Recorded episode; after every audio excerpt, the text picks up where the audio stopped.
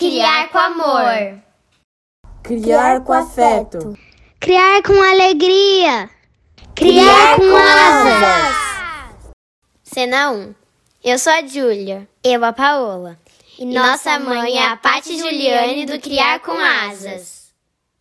Cena 2. Eu sou a Constância. E eu sou o Bernardo. E, nossa mãe é Dedé Lovitch do Criar com Asas. Cena 3. Oi, eu sou Valentina e eu sou filha da Rita do Criar com Asas. Episódio 1. Escola na pandemia. Meus filhos vão? Olá, bom dia, boa tarde, boa noite, boa madrugada, porque a gente sabe que podcast a gente ouve a qualquer hora, em qualquer lugar, né? E esse é o nosso objetivo de estar aqui. Eu sou a Rita Durigan, parceira de blog de vida, de maternidade, da Paty Juliane, da Dedé Lovitch, e a gente está aqui para começar a debater um pouco das coisas que a gente fala tanto o tempo todo no nosso WhatsApp, nos nossos grupos, que é essa busca de se apoiar nessa vida, na maternidade, no nosso feminino, e em tantas coisas, né, que nos tornam quem nós somos. Então a gente resolveu debater aqui. Bem-vinda, Pati! Olá, tudo bem com vocês? Tudo bem-vinda, Dedé! Oi, gente. Ah, que bom estar tá aqui. Eu estou muito, muito feliz. Nossa, o nosso podcast, olha só. E de quem está ouvindo também, né? De todos nós aqui. Estreia! Oh. A gente já estreia com um assunto polêmico, né? Pandemia, escola presencial ou escola online. Só para a gente pontuar um pouquinho aqui, a gente tem três mães, né? A gente tem duas professoras e uma que não é professora, mas que de certa maneira está envolvida com educação. É, então, acho que a gente tem muita conversa aí, né? Mas hoje a gente vem, acho que mais no papel de mãe. É, então, nesse momento, a situação é: eu, mãe de uma menina de oito anos, morando nos Estados Unidos, saindo da segunda série, porque aqui o ano letivo está terminando esse mês, indo para a terceira série, que começa em setembro, com a filha é, em, em, com a filha no presencial. Pati, você. Bom, eu aqui é, no interior de São Paulo, Sorocaba, estou com duas meninas em casa, desde março de 2020. Uh, uma que hoje está na terceira série, tem oito anos, e outra que está no, no quinto ano, é, 11 anos. E você, é, Dé?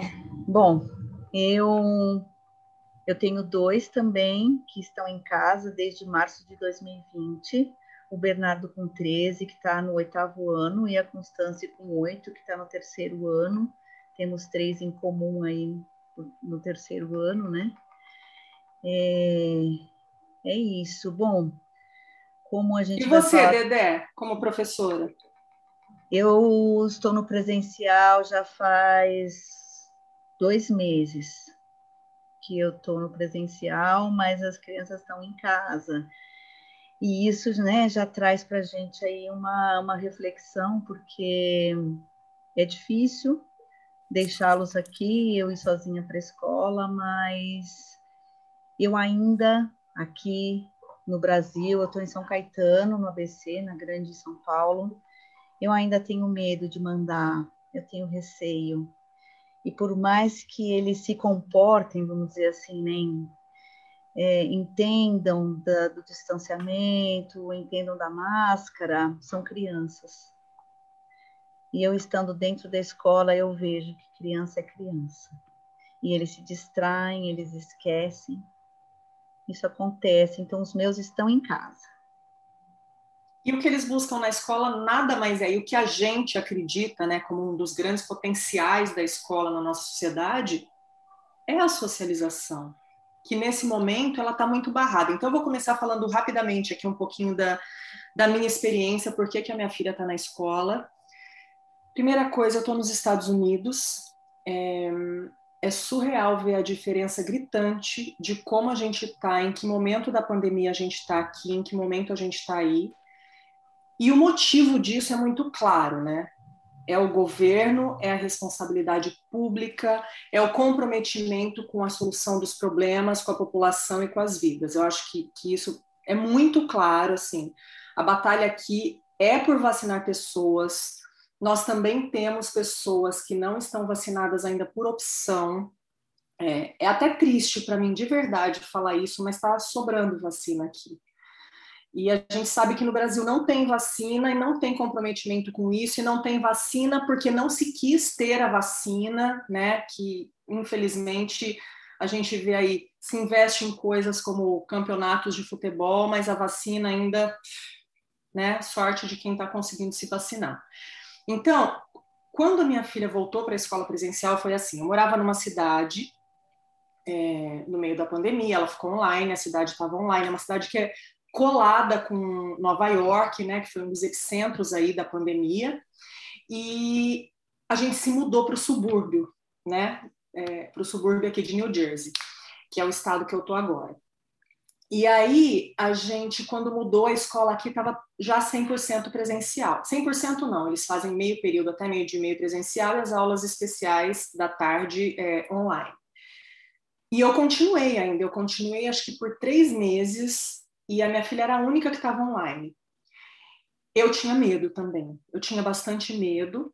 E aí chegou um momento que estava insustentável. Ou eu tirava ela da escola, ou eu acreditava no sistema. E aí eu fui atrás de dados, de informações, fui ver como é que a escola estava funcionando.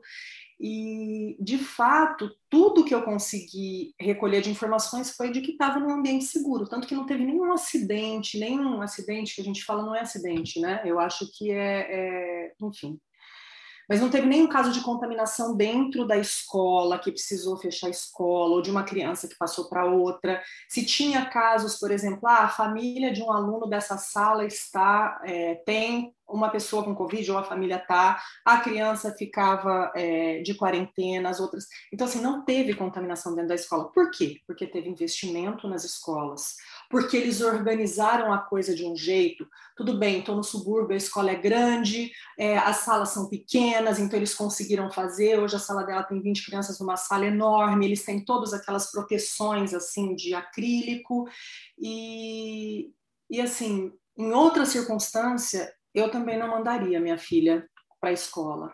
Mas hoje ela está, e de novo eu quero reforçar aqui, ela está ela está segura, se é que a gente pode falar, né? Porque segurança é uma coisa tão relativa, mas dentro do que uma política pública pode oferecer para uma sociedade, a minha filha está dentro das medidas de segurança que são possíveis numa situação como essa. E infelizmente eu sei que é muito diferente do Brasil. Todos os pais dos alunos estão vacinados, todos os professores, todos os funcionários continuam usando máscara dentro da escola em respeito às crianças é muito legal porque a gente vai chegando assim para entregar as crianças e é um, um, campo muito aberto assim e todo mundo vai andando, né?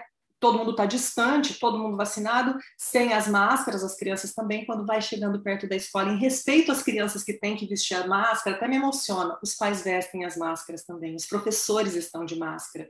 Então, eu acho que isso fala muito sobre o momento que a gente está vivendo aqui.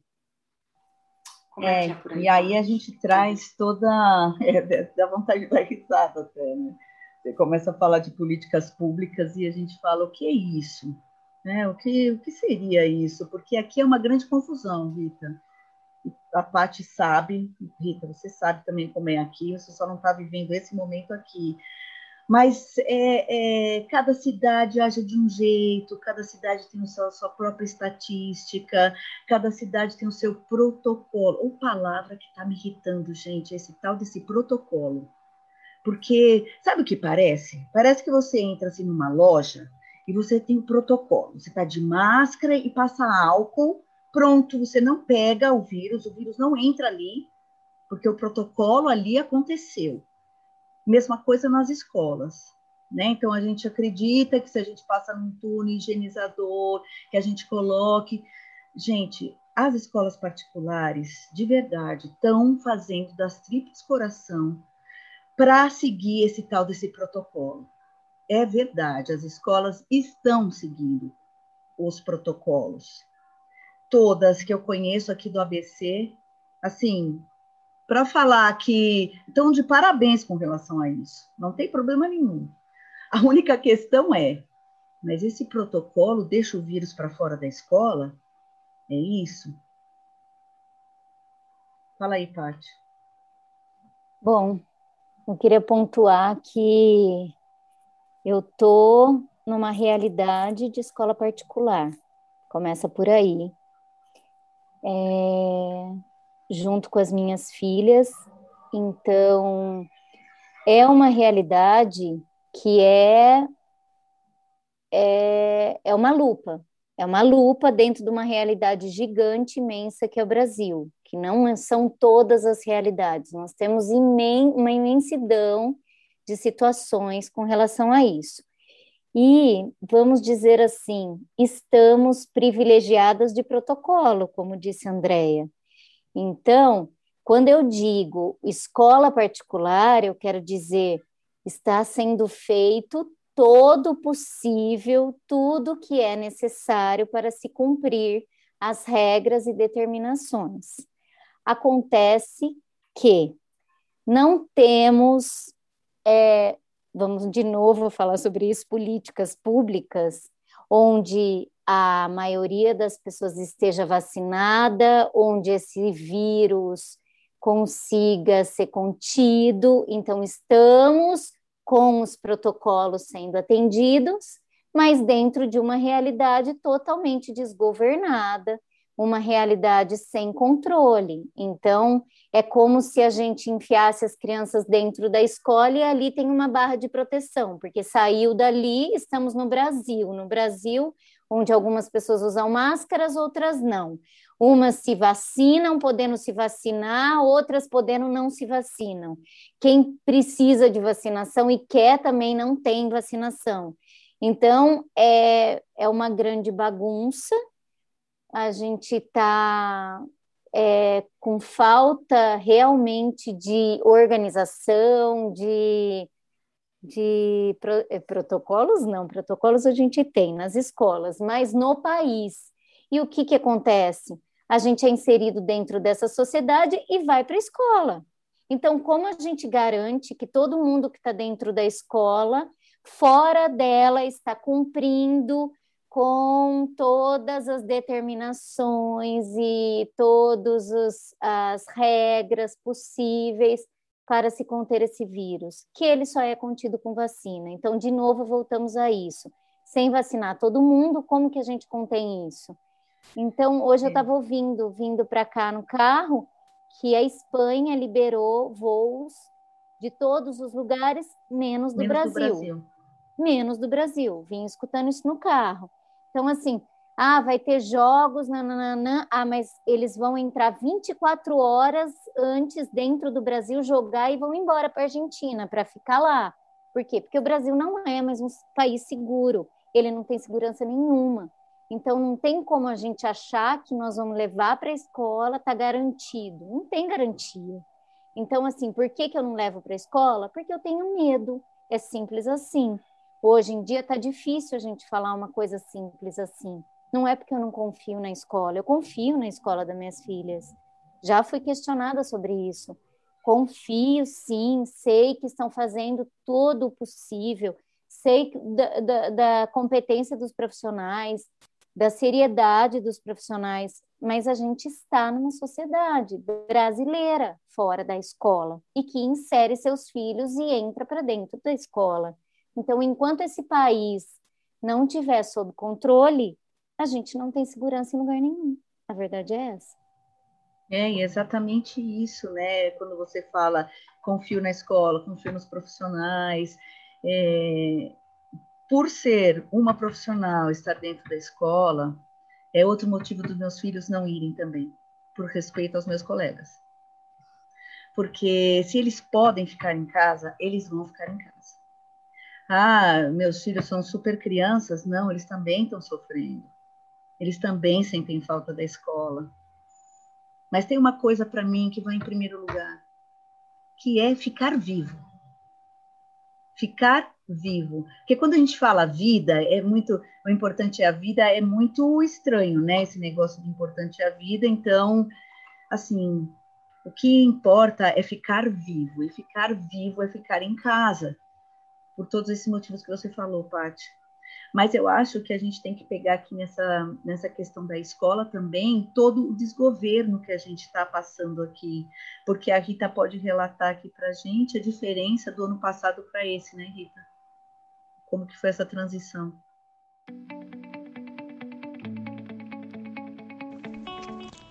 Hora do jabá. Se você gosta do nosso conteúdo, pense em nos apoiar com qualquer valor mensal e colabore com a mídia independente. Estamos no catarse.me barra criar com asas. Visite também nosso blog, criarcomasas.com. Também estamos no YouTube, Twitter, Instagram e Facebook. Segue a gente lá. Então, é, é que eu, Dedé, na verdade, peguei eu saí de uma escola que estava toda online e entrei numa escola que já estava presencial há muito tempo. Desde setembro do ano passado, a gente mudou para cá em novembro, ela ficou novembro, dezembro, janeiro, e agora, foi em fevereiro ou em março que ela voltou? Não me lembro. Acho que foi começo de março que ela voltou, que ela foi para o presencial. A escola já estava toda estruturada. Mas eu sei, porque eu conversei muito nesse processo, eu tive todo o apoio da professora dela, né, com as minhas, para muita gente é neura, mas para mim não é o que você falou, é a questão da vida, né? Que foi é, eles foram fazendo, mesmo sendo uma escola grande, com poucas crianças, é uma escola pública, tá? Acho que eu não falei isso, é, é uma escola pública aqui dos Estados Unidos, a gente sabe né, de, de todas as diferenças. É óbvio que não tem mágica, você sempre está pagando uma conta. Então, por exemplo, na, nos lugares, nos bairros, nas regiões ou nas cidades onde as escolas são melhores, o teu imposto é maior, tá? Então, mas aí eu acho justo, né? Porque o teu imposto está sendo pago para aquilo, e aí eles tentam colocar em outras escolas. Mas voltando para a questão, eles foram fazendo testes também mesmo sendo 20 alunos numa sala gigante, eles puseram cinco alunos, depois seis, e foram testando, e foram avaliando, e foram, foram dando segurança, foram preparando muito os professores. Ainda no último mês, os professores tinham encontros e reuniões, preparavam os pais. As informações que a gente tem, no começo eu até falei, gente, eu não quero tanta informação assim, mas aí você vai entendendo, que eles falam assim: olha, a gente precisa que a, a, a comunidade é, materna e paterna, né, que os pais, que os responsáveis pelas crianças estejam junto com a gente. Então, assim, a gente sabia, to, não caso com o nome, mas assim, quantos casos, em quantos lugares, qual era a situação. Você tinha acesso direto com, com é, os professores, com a diretora, com toda uma orientação, assim, que eu não sei se existe no Brasil. Eu não sei então, se vocês mas ela, têm ela foi andando, essa segurança e esse cuidado da escola foi andando junto com a realidade de todo lugar e com a vacinação e com as políticas públicas. Então, isso gera essa segurança. Eu acho que é isso que a Dé quis dizer do ano passado para esse, né? A diferença que teve, porque eu lembro que chegou ah. um momento na pandemia que os Estados Unidos e o Brasil estavam junto, assim, no desespero. Que e de repente virou uma ficou, outra realidade. É, foi uma fase que a gente ficou trancada dentro de casa. Por exemplo, a gente, minha família. E que muita gente ficou, e que realmente existiu uma quarentena coletiva aqui, só ia para a rua quem tinha que trabalhar mesmo, que era o pessoal de linha de frente, ou o mercado tinha horário para entrar, horário para sair, tinha horário só para idosos, enfim. Hoje, a situação é completa. Eu, eu, falei, eu dei o exemplo da máscara, né? Parece tipo assim, mas é óbvio, se os pais vão estar perto das crianças, é porque aqui você não é obrigado mais a usar máscara. Em lugar nenhum nem dentro de supermercado, nem em ambiente fechado, está liberado. Se você é vacinado, você não precisa. Se você não é vacinado, eles pedem para quê? Eu, dentro das minhas teorias e das minhas neuras, que eu estou abraçando todas as minhas neuras nesse momento, que eu acho que elas são também parte do meu instinto de sobrevivência, é, eu sempre acho assim, é um teste que eles estão fazendo também, e acho que é, e faz sentido. Eles têm que ir abrindo e sentindo como vai reagindo. Só que está funcionando, porque tem mais gente sendo vacinada. Quem quer estar tá vacinado já está, porque tem vacina, se eu quiser, eu vou ali na esquina agora e tomo a vacina. Eu já tomei, mas enfim. É, eles estão abrindo, estão testando, e os números continuam só caindo. Então, eu acho que. É, eu me perdi, gente. Não, mas é o que a Paty falou. Quando você sente que está vindo um processo de fora para dentro, para dentro, de fora né? para dentro, falando de sociedade, mas mais falando bem claramente, vem do governo, de cima para baixo, medidas do governo para baixo, né? Já que a gente vive numa hierarquia, não tem jeito. Então vem para baixo, a gente sente que está rolando, que está acontecendo. Peraí, né, eu vou correndo mandar meu filho para a escola. Vou, vou mesmo, porque ele está ansioso, ele quer. É, eu, como professora, estou ansiosa de ter a sala cheia, de poder estar tá sossegada, dando a minha aula. É, porque aqueles que ficam em casa, como os, os nossos filhos, meu e da Paty, nesse momento, você também teve essa experiência, não é fácil.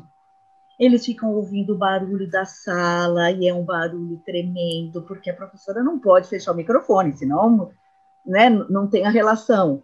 É, os que estão ali, eles estão muito é, eufóricos de estarem ali, depois de tanto tempo. Então é difícil contê-los, e é a pior coisa do mundo é ficar contendo criança, né? Uma palavra horrorosa. E eles estão e... dentro de casa, né, Dé? É. é. o ambiente, o ambiente que não é estimulante para aquilo, é um ambiente que, que vai tirando foco todo momento. Eles têm outras coisas dentro da casa. É diferente de você sair ir até lá. É a gente trabalhando online aqui, mistura vida particular com trabalho, quando vê tá uma bagunça. É diferente de você se trocar e ir lá para o trabalho e voltar. Né? Você consegue se deslocar. É diferente, ainda mais para eles que estão aprendendo a estudar, aprendendo a criar hábitos. Eu acho que é muito difícil. É muito difícil. Gente, a gente não dá conta como adulto, consciente de ficar na frente de uma tela que essas crianças estão tendo que ficar. Eu não estou nem falando das nossas, né? Que a gente sempre teve essa preocupação, e, e existem pais que têm, é, de, no, de não ter essa exposição com tela. Mesmo a criança que passava o dia jogando, e gente, isso, acho que isso pode ser um outro podcast, quando ela tem que parar, prestando atenção numa aula, com criança interagindo lá, com o ambiente dela aqui, com o pai trabalhando numa reunião, a mãe trabalhando na outra, gente, assim, não, né? Não, não vai Sabe, funcionar. O Rita tem uma crueldade também aí, né? Que é uma crueldade, mas uma crueldade acho que um pouco sem sem intenção, que é perguntar para a criança você, mas você fica quantas horas jogando videogame, assistindo vídeo no YouTube, assistindo Netflix? Agora eu pergunto para vocês, é a mesma coisa? É a mesma coisa, gente? Não é. É, é de uma crueldade comparar isso, porque a criança ela não tem argumento suficiente para isso. Então ela fica encurralada. Então ela está em casa, ela tem que assistir aquela aula, porque afinal de contas é mesmo, né? Eu faço tanta coisa na tela e, e ela não tem argumento. Então, é mais uma vez a luta do poder, né? Sobre a criança.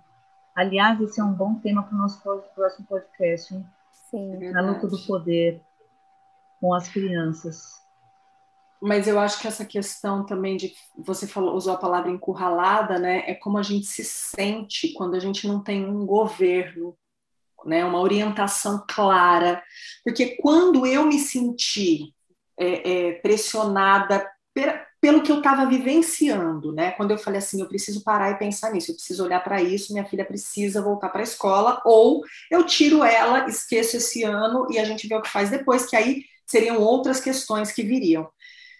Quando eu cheguei nesse momento, eu fui atrás e eu tinha todas as informações, não era só uma questão de protocolos. Os protocolos eu já sabia, eu já tinha recebido por escrito quando eu, eu fui fazer a transferência dela. Eu tive todo um apoio de orientação, de informação, de, de dados reais. Gente, a gente não sabe, tem um coletivo de imprensa pegando dados de números de quantos casos e quantos, sabe? Aqui, não estou falando que eu ia falar é perfeito, isso, mas... A gente não tem essa informação do governo real. As famílias escondem concreta. aí, na verdade, né? Ah, tem, parece que teve uma pessoa da sala e o outro fica sabendo. Aqui não, aqui você sabe que teve. Eles não vão dar o nome porque também não vem ao caso. Mas olha, essa sala tem uma criança que a família tem, então essa tem uma criança que vai ficar em casa, tal. Gente, a gente está lidando com isso. Se tiver um vizinho meu que tá, eu preciso saber, sabe? Aqui a gente está brigando para ver se a gente sabe além da sala do seu filho, se consegue ter esse tipo de informação, entendeu? Até isso, porque os protocolos conseguem uhum. deixar brechas, inclusive nisso. Por aqui a gente continua lutando para saber se além da sala das nossas próprias filhas tem outro caso, porque nem dentro da comunidade escolar a gente tem as informações completas. Porque até os protocolos que se segue têm essas brechas. Então, a gente não tem informação de governo, a gente não tem informação correta, a gente não sabe nem e, e se pode confiar nessas informações que vêm de cima. Tanto que foi criado esse, esse, esse como que chama esse coletivo, esse, né, da esse coletivo da imprensa para poder passar os números e dados. E a gente tá, conta com isso, então... Se esconder dados assim não é censura, eu não sei o que é, né? Cá entre nós. Pois é, né? Isso dá muita e conversa. aí a, as instituições particulares acabam seguindo o exemplo, né?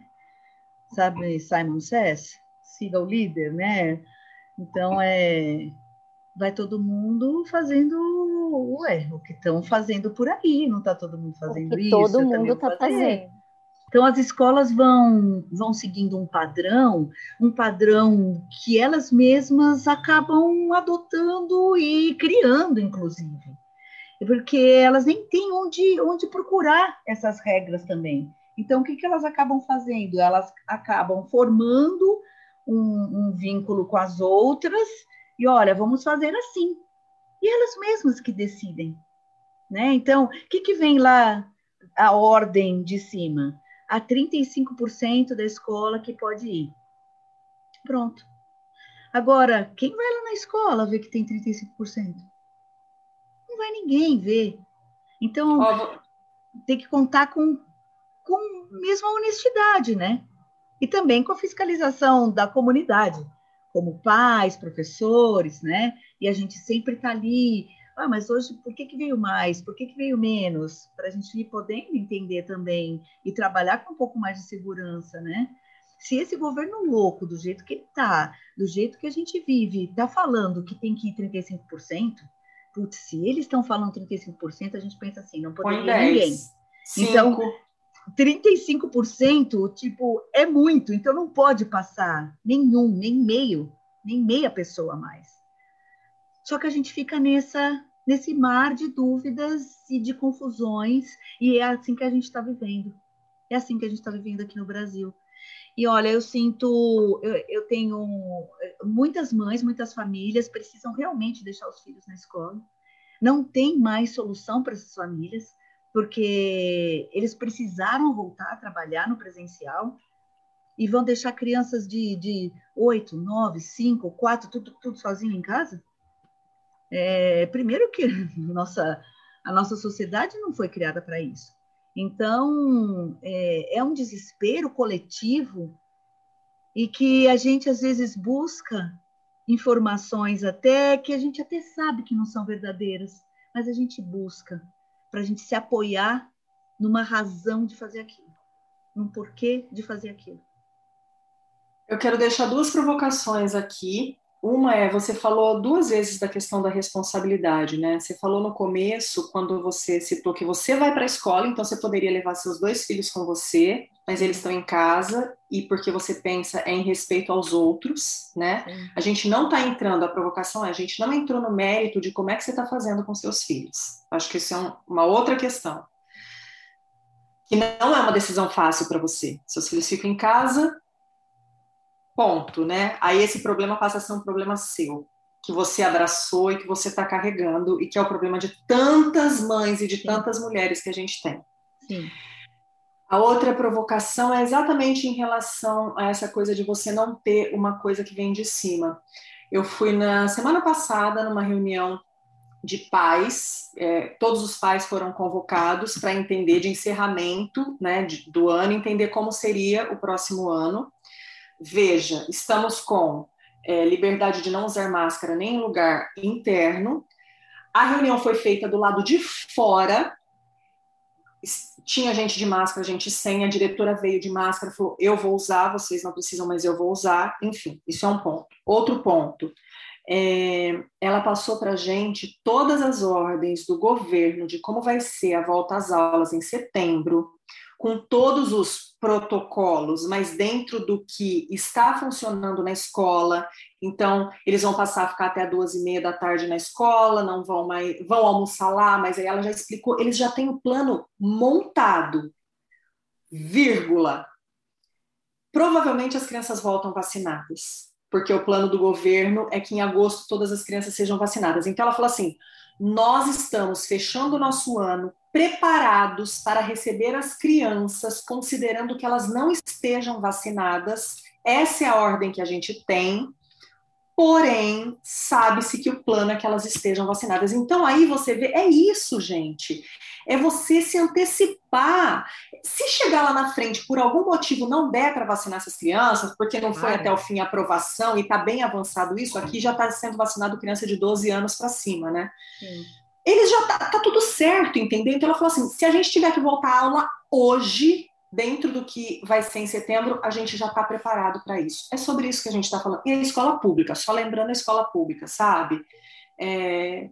Agora, deixa eu só falar também sobre o cenário que era essa reunião. Nós estávamos numa escola de 300 e poucos alunos, éramos umas 15 mães, todas mulheres, e sendo que dessas, acho que umas oito, talvez, eram do, do PTO, que é o Associação de Pais. Só para a gente pontuar aqui, sociedade é sociedade, né, gente? Ó, Entre nós. Lembrando, a gente não começou falando se deve ou não levar para a escola. A gente começou esse encontro dizendo por que, que a gente leva ou não para a escola. Porque se a gente entrar nesse lugar deve ou não, a gente vai entrar numa discussão muito rasa, que é aquela que estava sendo feita há muito tempo aqui, onde mães brigando, mulheres brigando, e não é esse lugar. Porque aí a gente vai ficar no raso de novo. Não é esse lugar. Todo mundo sabe que lugar de criança é na escola, que eles querem estar na escola, que eles precisam estar na escola. Mas a questão é sobrevivência. A Andrea falou, é sobre vida, é sobre estar vivo e seguro. Então, eu acho que é sempre bom a gente pontuar isso, porque a gente volta na questão da segurança, do desgoverno, da gente estar ou não preparado para encarar um retorno seguro, consciente e com todas as regras possíveis, imaginárias e vacina, outra coisa, né, gente? É, é o básico, vacina, gente. Não tem outra coisa, não tem. E você falou do, do é, de como foi essa reunião, do cenário dessa reunião. Eu acho que também cabe em outro podcast, porque do mesmo jeito que eu escutei falando que o Brasil está fechado para entrar em outro país, eu escutei hoje que a cada quatro mulheres, uma é violentada nessa pandemia. E aonde quatro. que resvala esse desgoverno aonde que está sobrando toda essa conta, eles não fazem o que eles têm que fazer lá em cima. Vamos falar de novo de hierarquia, sobra aqui, para baixo. Crianças, mulheres dentro de casa tendo que trabalhar, crianças sem ir para a escola, ou se não sendo colocadas em risco. Eu acho que é outro debate. Não, as crianças também, né? É que essas sim, crianças sim. não estão denunciando, porque muitas das denúncias acabam acontecendo na escola, né? Muitas vezes são os professores que percebem que essas crianças sim. estão sendo violentadas ou estão sendo vítimas de maus tratos. Então, essa é uma outra realidade que a gente está numa bolha aqui, que a gente está falando de situações mas muito, muito privilegiadas. Tem criança, ah, eu não gosto nem de falar sobre isso, mas tem criança que está numa prisão dentro de, da própria casa ou onde quer que esteja. Então, assim, a escola é um lugar de salvação para muitas crianças, mas tem que ser uma escola segura, né? É, no momento seguro, porque não abrir a escola pública aqui no Brasil e abrir a escola particular, para mim não faz o mínimo sentido. Nenhum. Nenhum. Ou só reflete a sociedade Nenhum. que a gente tem, né? Exatamente, exatamente. Sim. A preocupação ah, é só com escola particular? É. Só com essas crianças? Essas crianças precisam? Só eles que precisam, né? Só eles que precisam. As mulheres Porque o emocional deles não está bem. E quem precisa comer nas escolas. Eles precisam, é, primeiro, precisa... primeira coisa é? que eles precisam comer. É, o emocional deles não está bom há séculos, né? Se a gente não percebeu ainda. O emocional deles está péssimo há séculos. A escola nunca foi solução para eles na parte emocional. Olha só, isso é uma realidade. Agora, eles precisam ir lá para comer. Sim. Mas nem isso está acontecendo, porque muitas e muitas cidades, nem o Vale Merenda está oferecendo para as famílias. Aqui onde eu moro, eu sei que está tá rolando o Vale Merenda. Mas muitas e muitas cidades não estão cumprindo com o dever do Vale Merenda. Então, nem isso elas estão fazendo, que é o comer. Gente, é muita precarização. Né? A gente está falando de um país que que nunca foi. É, é, um país em desenvolvimento, é um país que, que tem muito potencial, como a gente sempre fala, mas que nos últimos anos caiu demais, inclusive a educação, principalmente a educação. E, e a gente tem muita coisa para falar, né? Mas eu, eu vou começar aqui me despedindo. É, até a próxima, né, gente? Tchau, tchau, tchau. Até a próxima. Vamos Bom, a gente, lá, né? deixou, né? a gente deixou tanto tema em aberto, né? Mas só para a gente concluir esse, eu acho que não tem conclusão, né? É, a Paty trouxe um pouquinho aí, acho que é uma questão que estamos todos órfãos né, nesse assunto, porque mesmo quando você tem muita informação, é, ainda mais numa situação dessa que pegou todo o mundo, né, literalmente, né, uma, ninguém sabia direito e as coisas estão sendo descobertas e continuam sendo, é muito difícil. Aí quando você não tem uma orientação, você não tem o, tá, mas espera isso, mais isso, mais isso, me prova que isso, isso e isso, o que eu posso fazer também pelo coletivo, a gente volta nessa questão do Dedé, então, eu, que a Dedé colocou, né, da, da responsabilidade pelo outro, o que eu posso fazer para ajudar o outro, né, é, enfim, concluindo, a gente tem que olhar e cada um seguir aí o que, o que é possível dentro do possível, seus valores, às vezes ir um pouquinho além do possível para conseguir que pelo pena, menos né? colocar a cabeça no travesseiro, né? E, e... Cada um fazendo individualmente. É, é isso que a gente está fazendo aqui. É uma pena. Por isso que Sim. a gente não está avançando. Exatamente. É isso. Tchau, gente. Então, até a próxima. Até. Beijo. Até. Tchau, pessoal. Beijo. Vinheta, Júlia e Paola. Vozes da introdução, Bernardo, Constance, Júlia, Paola e Valentina. A guirlanda, por Constance. E obrigada, até a próxima.